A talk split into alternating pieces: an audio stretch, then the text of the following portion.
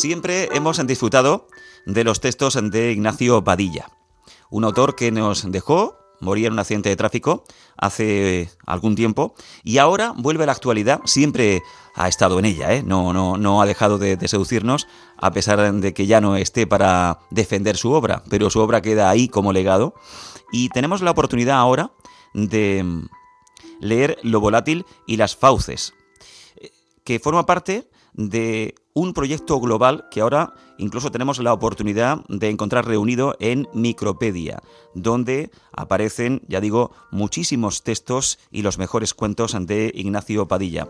Y mm, su albacea literario, su amigo y por encima de todo uno de sus lectores más devotos es Jorge Volpi al que tenemos con nosotros aquí en Onda Regional de Murcia, ganador del último premio Alfaguara, por ejemplo, y de muchas más cosas. Desde que ganó el premio Biblioteca Breve, yo lo he leído también con, con muchísimo gusto. Jorge Volpi, buenas noches. Hola, ¿qué tal? Muy buenas noches. Encantado de tenerte aquí en la radio pública de, de la región de Murcia. Eh, ¿Desde cuándo Ignacio a Nacho Padilla? Bueno, yo siempre lo conocí como Nacho Padilla, porque nos conocimos a los 16 años, desde que estábamos en el colegio, así que en realidad para mí siempre fue Nacho. Eh, Ignacio, pues seguramente es como lo conocerán la mayor parte de los eh, lectores que se adentren en su obra y particularmente en esta micropedia que ahora publicamos, que yo creo que es su obra maestra. Mm. Eh, ¿Qué podemos encontrar en lo volátil y las fauces? Al margen, por supuesto, de adentrarnos en el territorio reconocible de, de Nacho Padilla, ¿qué ofrece de, de, particularidad, de novedad? Hablamos de los últimos cuentos que, que escribió. Eh, bueno, yo creo que encontraremos un universo completamente personal, eh, novedoso, eh, muy interesante, que escapa por completo a las tendencias de nuestro tiempo. Mm.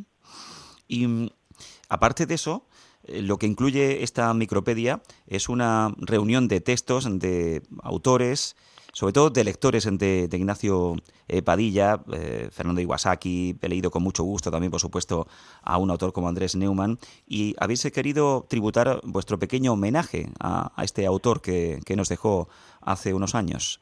Claro, pues era la idea eh, hacer este cuadernillo, me pedí que 10 escritores eh, que lo conocieron y fueron amigos de él y apreciaban su obra, eh, fuesen quienes estuvieran también presentes eh, rindiéndole este homenaje. Mm, y hay cuentos también que estaban descatalogados, o sea, que era imposible de encontrar y que sí ahora regresan a nuestras manos gracias a Micropedia, ¿no, Jorge?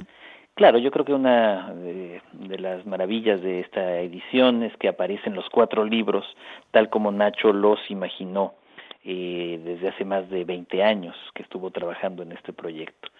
Yo creo que eh, con ello se cumple el deseo de, de Nacho y eh, se publica uno de los proyectos narrativos más ambiciosos en el terreno del cuento corto de nuestro tiempo.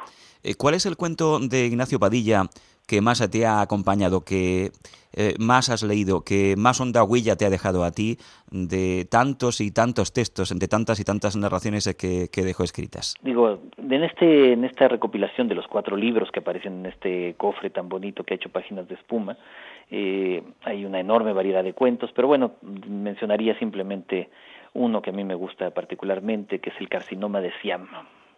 ¿Por qué? Bueno, es un cuento lleno de humor, de humor negro, es la historia de, de unos hermanos siameses. mm. eh, eh, ¿Por qué la naturaleza es tan importante en los cuentos de Ignacio Padilla? Y bueno, creo que a él le interesaba eh, realmente una enorme cantidad de temas eh, y desde ellos confrontar la idea del mal, de lo monstruoso, de los dobles, de los viajes, eh, eh, de los universos dislocados. Mm.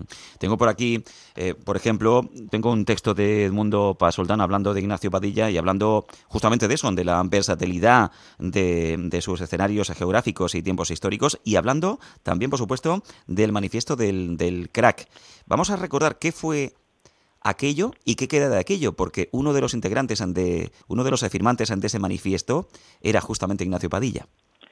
Claro, pues el manifiesto que publicamos hace pues ya más de 20 años eh, tiene justamente, eh, tenía el objetivo de enfrentarnos en esa época a la que nos parecía la no tanto eh, eh, enfrentarnos a García Márquez que admiramos siempre sino la obligación de tener que imitar a García Márquez para ser considerado un escritor latinoamericano.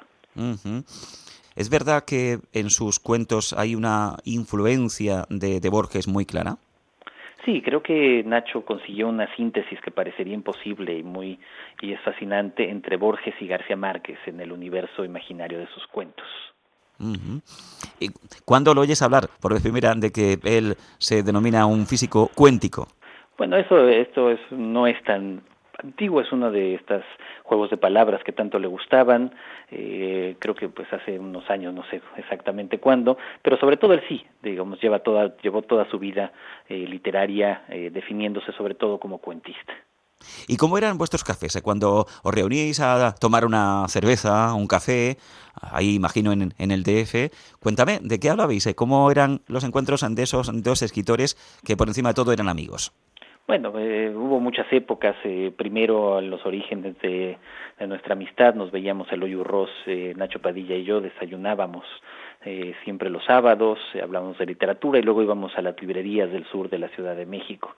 En Salamanca, en cambio, que él ya llegó casado, pues vivíamos en la misma ciudad, nos veíamos todos los días a la hora de la comida, junto con él y con su esposa. Y luego en los últimos años eh, vivía muy cerca de donde yo vivo también, en la Ciudad de México, entonces nos veíamos con su pareja eh, eh, muchas veces también eh, ahora para cenar. Entonces fue cambiando, digamos, de primero desayunos, luego comidas, luego cenas. ¿Y cómo es la figura hoy de Ignacio Padilla en México? Bueno, se le recuerda con enorme cariño, era alguien muy apreciado en el medio literario, eh, con enorme nostalgia por su pérdida. Una última pregunta, ya que te tenemos aquí esta noche en la sintonía de Onda Regional de Murcia, vamos a aprovechar para recomendar, porque por supuesto sigue la venta, el último premio Alfaguara eh, que tú escribiste, una novela criminal, donde ahí evidentemente yo creo que está en tu cabeza también, en la cabeza de todos los autores eh, que quieren recrear eh, un hecho histórico, pero dándole forma literaria a Truman Capote, ¿no? Y a Sangre Fría. No sé si eso también estuvo en tu cabeza en la sí, redacción por, de esta novela. Por supuesto, digamos, un poco toda la tradición de la novela sin ficción, Truman Capote, o Norman Mailer, o Manuel Carrero, acá Javier Cercas estaban muy presentes a la hora de escribir este libro. Uh -huh. ¿Y qué estás leyendo ahora?